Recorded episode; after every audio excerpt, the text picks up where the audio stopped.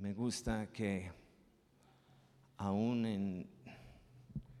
en, días importantes del fútbol, hasta unos cambian servicio para llegar a la iglesia primero y después ver a Inglaterra a la una. Entonces, esta es dedicación a la iglesia y también su equipo. Otros nada más toman todo el día para descansar, pero gracias por estar. Vamos a orar. Gracias Padre por el tiempo que tenemos aquí. Como siempre queremos abrir nuestros corazones y preparar nuestras mentes para recibir de ti todo lo que tú tienes para cada uno de nosotros. Bendice el tiempo, el servicio, la palabra. Tu nombre oramos, Padre. Amén. Génesis 3:15. Después que Adán y Eva pecaron, cayeron de la gracia de Dios, Dios dio una palabra. Este, y este es uno de, de las palabras o profecías que dio Dice, hablando al serpiente, y pondré hostilidad entre tú y la mujer, y entre tu descendencia y la descendencia de ella. Y su descendiente o su semilla, hablando de la mujer, te golpeará la cabeza y tú le golpearás el talón. Yo sé que no suena como un verso muy navideño, pero sí es. Porque es la, este, la primera profecía en la palabra acerca de la venida o el nacimiento de Cristo. Y hoy vamos a ver cuatro profecías en el Antiguo Testamento. Las primeras palabras o profecías dadas acerca del nacimiento o la primera venida de Cristo. El nacimiento de Cristo es el evento, eh, eh, para mí, el evento más importante en la historia del mundo. Y desde el 27 de noviembre de este año hasta el 24 de diciembre estamos celebrando o en el tiempo en lo que llamamos en la iglesia el adviento. Yo sé que no es una palabra que usamos mucho en la iglesia evangélica. Tal vez lo han escuchado esta palabra los que vienen del catolicismo han escuchado de esta palabra, pero no significa que no lo celebramos o no lo creemos. Están conmigo en eso. El adviento es simplemente eh, el tiempo antes de Navidad en que como iglesia reconocemos por unas semanas lo que es el nacimiento de Cristo. Ahora, algunos ayunan en este tiempo, algunos hagan unos, no sé, ritos y costumbres de este tiempo. Tal vez no hacemos esto, pero sí reconocemos y sí celebramos el nacimiento de Cristo. Ah, no, no, no, no, tenemos aquí, muchos me han preguntado si, si, si yo creo en Santa Claus y todo eso. Sí, por supuesto creo en Santa Claus viene cada año y trabaja junto con Jesús y dan regalos a los niños. Unos me han preguntado si, si ponemos árbol de Navidad y pues sí, decoramos. A mí me encanta la Navidad. Es, para mí es mi temporada del año favorito. Y yo no tengo problema en, en, árboles, yo no tengo problema en regalos, no tengo problema en Santa Claus o nada así. Solo quiero que sepan que aquí y yo quiero que también en sus casas que reconocemos lo que realmente estamos celebrando y es el nacimiento, la primera venida de Cristo. El cumplimiento de la promesa profética del nacimiento de Cristo es uno de los milagros más grandes en la Biblia. no, no, no tengo tiempo para hablar de cada profecía, pero las profecías en el Antiguo Testamento dado acerca del nacimiento de Cristo, de su primera venida, y el hecho que Cristo cumplió, no la mitad, no tres cuartos, cumplió cada una de las profecías. La, posibilidad que esto puede pasar es en, en lo que es para nosotros seres humanos es imposible. Pero el hecho que todo fue cumplido por medio de Cristo es un milagro. Y hay muchas profecías en la palabra acerca de naciones diferentes, reinos, eventos, individuos. Pero no hay nada tan precioso como la profecía acerca de la primera venida de, de Jesús. Son profecías que llenan nuestros corazones con esperanza y paz, especialmente en este tiempo.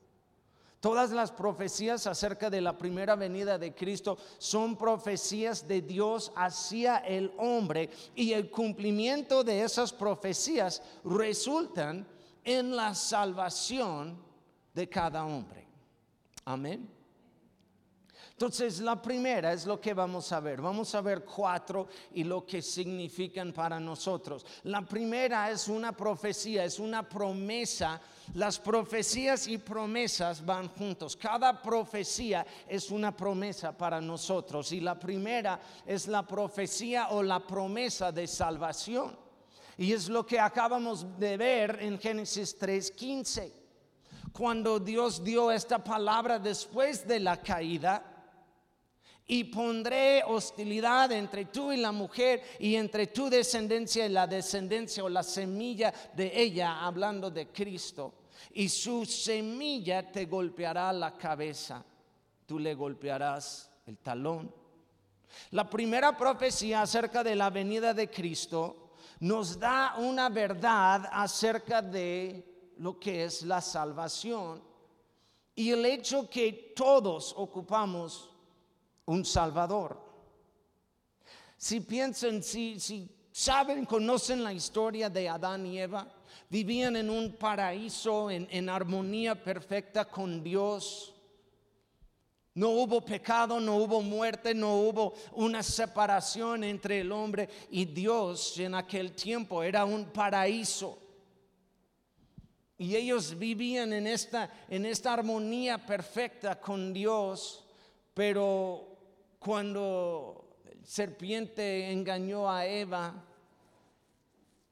y ella comió del árbol prohibido, pues entró el pecado, entró la muerte, entró una separación entre Dios y el hombre.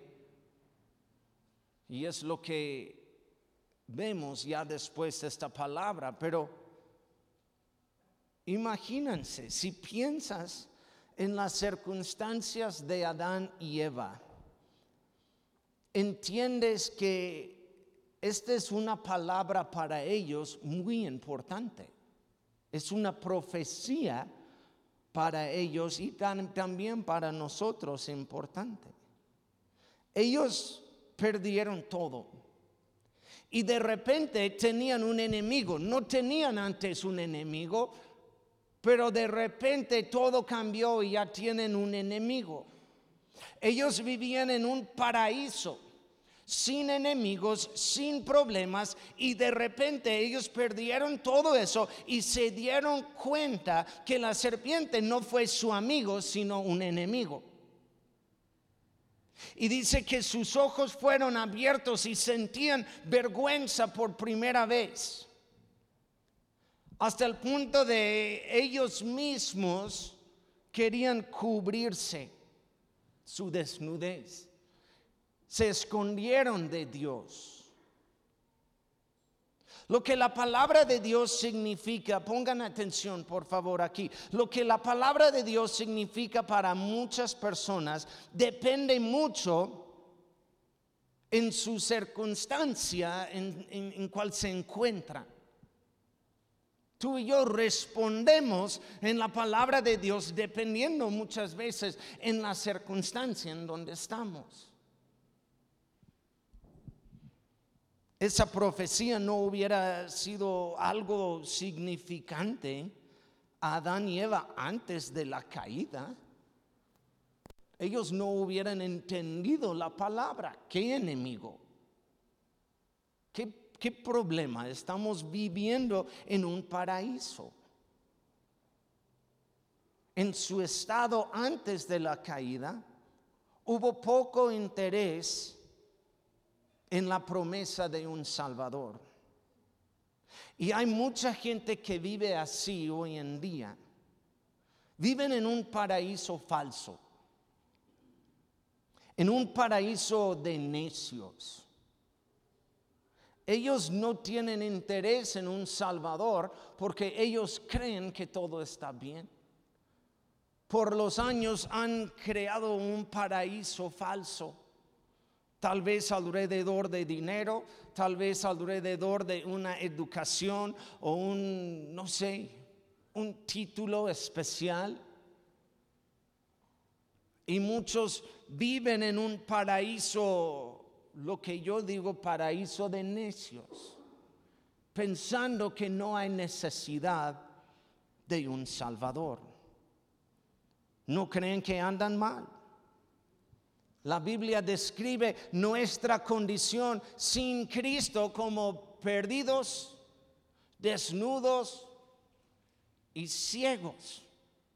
Ciegos en el hecho que no pueden ver, que andan mal. Todos los demás, sí, pero porque han creado este paraíso de necios, paraíso falso, ellos creen que están bien. Esa profecía no significa nada para ellos, pero para Adán y Eva, después ellos se dieron cuenta de su nuevo estado. Perdidos, desnudos, ciegos a las cosas de Dios. Sentían vergüenza por primera vez y se escondieron de su creador y se dieron cuenta por primera vez de un enemigo que estaba entre ellos en, en la huerta. Entonces esa palabra que estoy compartiendo con ustedes hoy fue todo para ellos, que un día vendrá un Salvador que les va a salvar de este estado pecaminoso en que están ustedes en este momento. Un día vendrá un Salvador y va a poner el enemigo bajo sus pies. Están conmigo. Un día vendrá un Salvador. Un día vendrá un Mesías. Este es en, Génesis, con las primeras personas en el mundo. Dios ya está prometiendo la venida de su Hijo Jesucristo. Y no solamente la venida de Él, sino es, es una venida victoriosa. Cada persona que se da cuenta que no pueden vencer el enemigo sin Cristo puede recibir esta palabra con mucha expectativa, con mucha esperanza. Después, lo que sigue en esa palabra habla de la mujer que va a tener dolor en el parto. Y hay una palabra dada a Adán que dice, la tierra es maldita por tu culpa. Toda tu vida lucharás para poder vivir de ella. Toda tu vida vas a luchar. Qué palabra. Feliz Navidad. Es mi mensaje navideño. Toda tu vida lucharás. Para los que están luchando, también hay una promesa de un Salvador. Los que están luchando en esta vida, los que están luchando en su matrimonio, los que están luchando en su relación ahorita con Dios o relación con otros, hay una promesa que vendrá un Salvador. Es una promesa de victoria, que el enemigo ha sido derrotado, digan amén. La segunda es es la profecía, la promesa de bendición. Y ese también está en Génesis, hablando de, la venida de Cristo, pero esta palabra fue dado a Abraham. Dicen en Génesis 22, 16 a 18, ya que me has obedecido, no me has negado ni siquiera a tu hijo. Ese fue cuando iba a sacrificar a su hijo. Tu único hijo, juro por mi nombre, que ciertamente te bendeciré.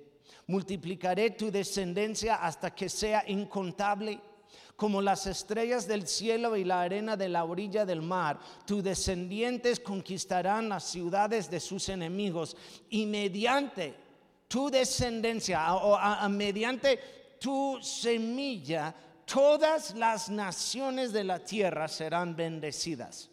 Todo eso porque tú me has obedecido. Abraham, padre de la fe, obedeció a, Dios. Y Dios da esta palabra. Y muchas veces vemos, y es como, es, una profecía, es una palabra, por ejemplo, a Adán y Eva, o es una palabra a Abraham hablando de, de sus hijos y lo que iba a hacer, pero sabemos que la semilla está hablando de Cristo. Y por por este linaje, por todo eso, dice, por tu semilla, todas las naciones de la tierra serán bendecidas. Una promesa en la profecía, una promesa de bendición a través de la semilla de Abraham. Por fe creyó en la palabra que Dios le dio. Y la palabra fue eso, y mediante tu semilla todas las naciones de la tierra serán bendecidas. Mediante tu semilla. En otras palabras, por medio de Jesucristo, todas las naciones de la tierra serán bendecidas. Segunda profecía acerca de la venida de Cristo. La palabra bendición en el Antiguo Testamento tenía como dos significados. Uno fue de perdón de pecado, perdón de, del mal que ellos hicieron en contra Dios, pero también fue como disfrutar el favor de Dios en sus vidas. Y es lo mismo para nosotros hoy en día, por medio de Jesucristo. Recibimos el perdón de pecado y disfrutamos el favor de Dios en nuestras vidas. Es bendición. Hay una promesa, por medio de Jesucristo hay una promesa de bendición en nuestras vidas. ¿Cuántos bendecidos hay aquí en la casa? Estamos bendecidos. Dios nos ha perdonado y también tú y yo caminamos en su favor. Hasta David dijo, en Salmo 32. Oh, qué alegría para aquellos a quienes se les perdona la desobediencia, a quienes se les cubre su pecado. Sí, qué alegría para aquellos a quienes el Señor les borró la culpa de su cuenta, los que llevan una vida de total transparencia. Qué bendición. Amén.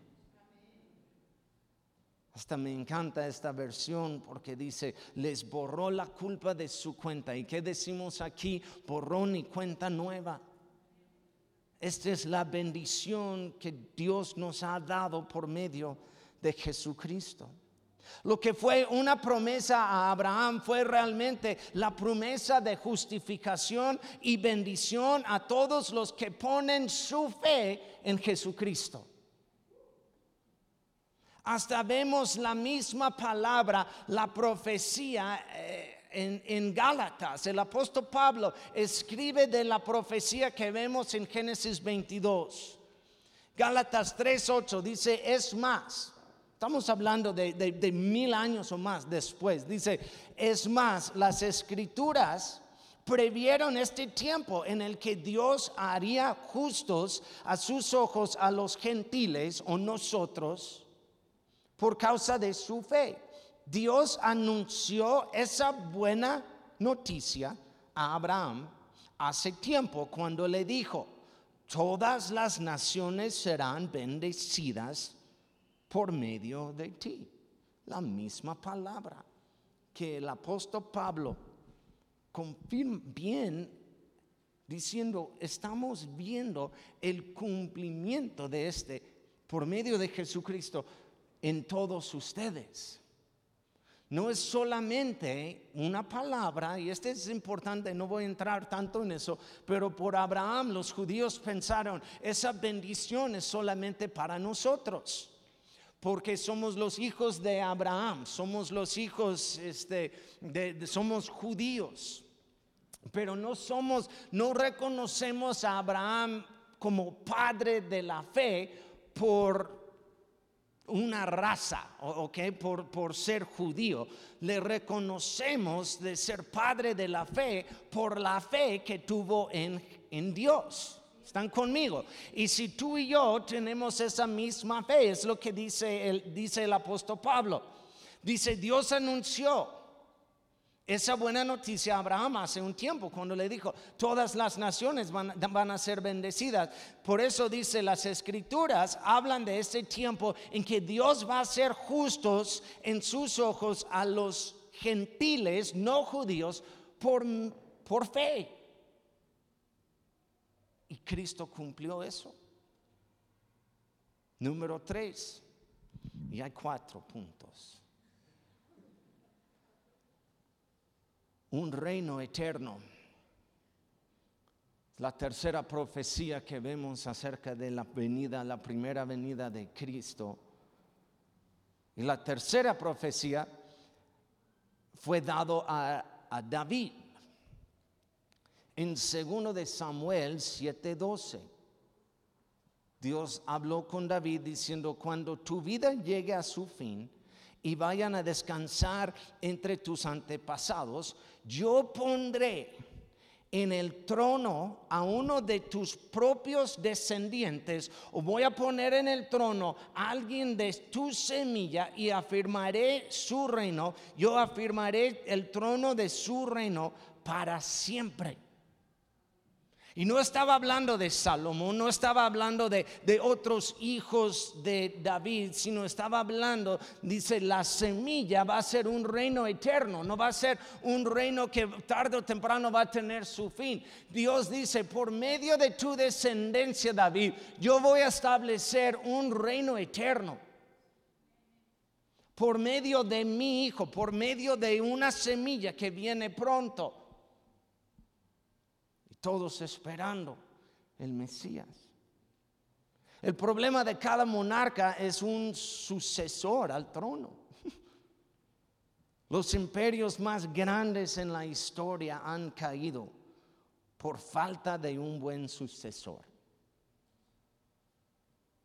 Por un padre pasando algo a un hijo no llamado o no listo o con mal carácter imperios grandes.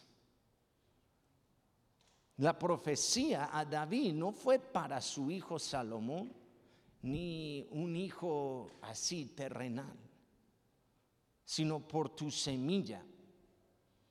La otra profecía de la primera venida de Cristo.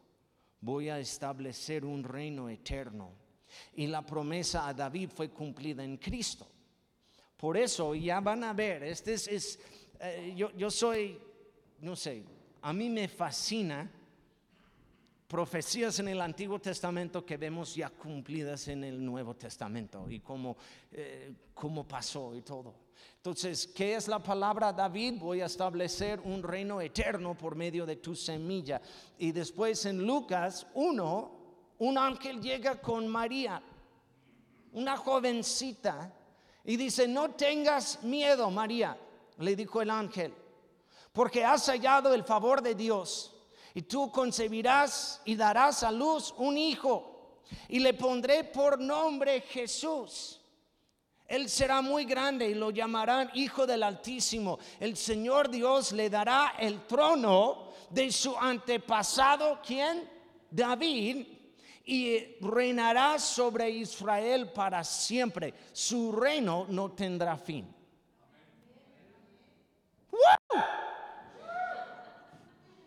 ¡Qué chido! ¡Qué palabra! Algo dado a David y, todos como, pues, ¿qué significa? ¿Qué es eso? Y un día llega un ángel y dice, vamos a cumplir eso. Dios lo va a cumplir. Te va a dar un hijo, María. Y esa palabra que fue dado a David, tu hijo va a tener este trono, que este reino nunca va a tener fin.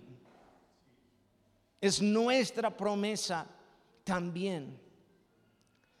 Mientras tú y yo esperamos con ansias la segunda venida de Cristo. Es nuestra promesa porque tú y yo tenemos a Dios, el Rey de Reyes, reinando para siempre en su trono. Es la promesa para nosotros. Fue una promesa en el Antiguo Testamento cumplido por Cristo, pero no solamente eh, un reino eterno, no habla simplemente de una primera venida, sino también habla de una segunda venida. Si Él es el rey de reyes para siempre, significa que hay dos profecías cumplidas en Cristo, que vino una vez y va a regresar otra vez por nosotros. Amén. Pueden dar un aplauso a Dios. Reinando en gloria, nuestro rey de reyes un día sobre un caballo blanco viene por su iglesia. Y número cuatro, si pueden pasar todos de la alabanza, por favor.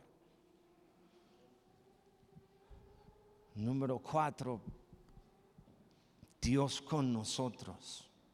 La cuarta profecía se encuentra en Isaías 7:14. Tenemos la promesa de salvación, la promesa de bendición, tenemos la promesa de un reino eterno y un rey de reyes que viene por nosotros.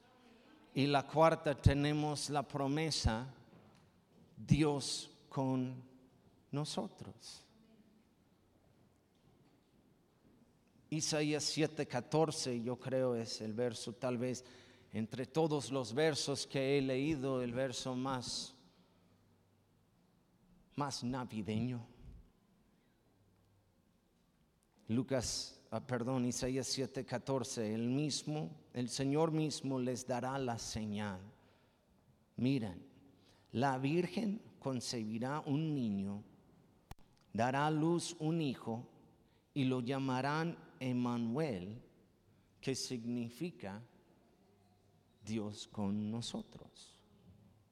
La profecía más grande dado, yo creo, a un hombre mortal es que Dios mismo estará entre nosotros y en nosotros. Empezando con Adán y Eva, la promesa de un Salvador. Y después a Abraham la promesa de un pueblo bendecido por fe en Jesucristo. Después a David la promesa de un rey de reyes que va a reinar para siempre. Y por medio de Isaías, la promesa que no es un Dios distante, sino es un Dios con nosotros. Me emociona eso. Dios con nosotros contigo, con tus fallas, con tus broncas, con tus, no sé. Y Dios quiere estar contigo.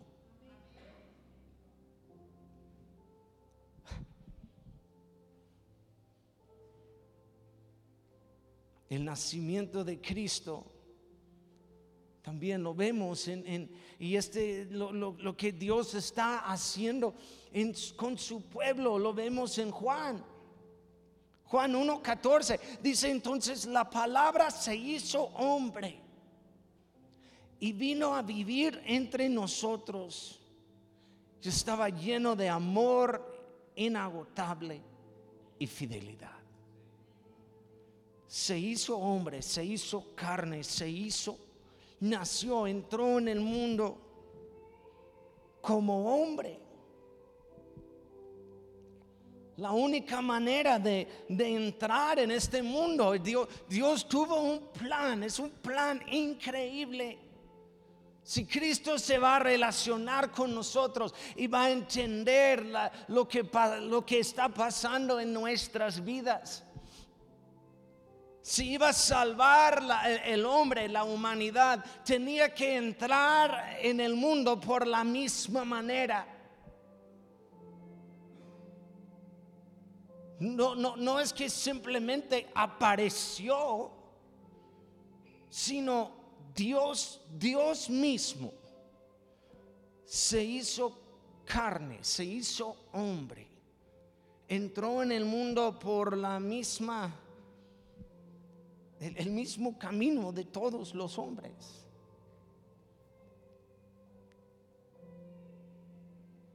Para poder salvarnos a nosotros.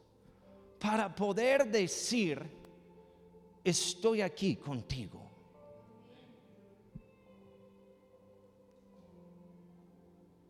Lucas 2, 10 y 11 es la palabra a, los pastores que estaban cuidando a las ovejas la noche que nació Cristo. Dice, no tengan miedo, dijo, les traigo buenas noticias que darán gran alegría a toda la gente.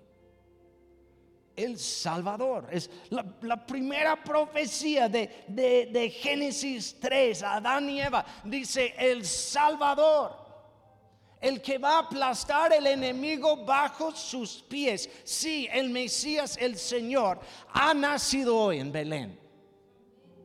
Ustedes han estado esperando y ya pasó. La ciudad de David. Y lo reconocerán por la siguiente señal. Tan raro. Ustedes van a encontrar a un niño envuelto en tiras de tela acostado en un pesebre. De la primera profecía, el Salvador que va a aplastar al enemigo bajo sus pies, entró en este mundo como un bebé. Y es lo que tú y yo estamos celebrando. Y este niño creció. Y un día entregó su vida y pasó por una muerte horrible para salvar a su pueblo. Y después resucitó y un día va a regresar por su iglesia. Es lo que creemos aquí en este lugar. Amén, la primera venida de Cristo, la muerte y resurrección de Cristo. Y esperamos con ansias la segunda venida de Cristo y celebramos todo en este tiempo de Navidad. Amén. Pónganse de pie, por favor. Quiero orar por ustedes y después vamos a participar en la Santa Cena. Pero con todos los ojos cerrados, yo, quiero extender una invitación. Esta es una invitación a, las personas que nunca han aceptado a, Cristo. Para mí, este es un mensaje de, de salvación, de esperanza. La palabra dado a Adán, todos los días de tu vida vas a luchar. Y muchos viven así sin entender la segunda parte, que vendrá un Salvador. Y ya vino y ya ofrece a nosotros una vida eterna. Y es el único que puede ofrecer una vida eterna porque es el único que reina para siempre. Con todos los ojos cerrados, tengo una pregunta. Hoy aceptarás a Jesús como tu Salvador. Si quieres hacerlo, es una oración sencilla, no tienes que pasar enfrente, no vamos a poner una luz sobre ti o nada así. Si hoy quieres aceptar a Jesús como tu Salvador, levanta la mano y baja la mano, así, así de rápido, gracias. ¿Hay alguien más?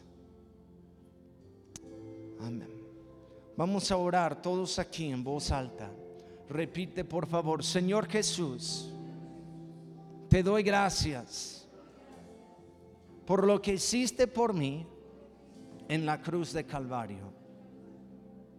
Perdóname de todos mis pecados y lávame con tu sangre preciosa. Y desde hoy adelante yo te seguiré con todo mi corazón.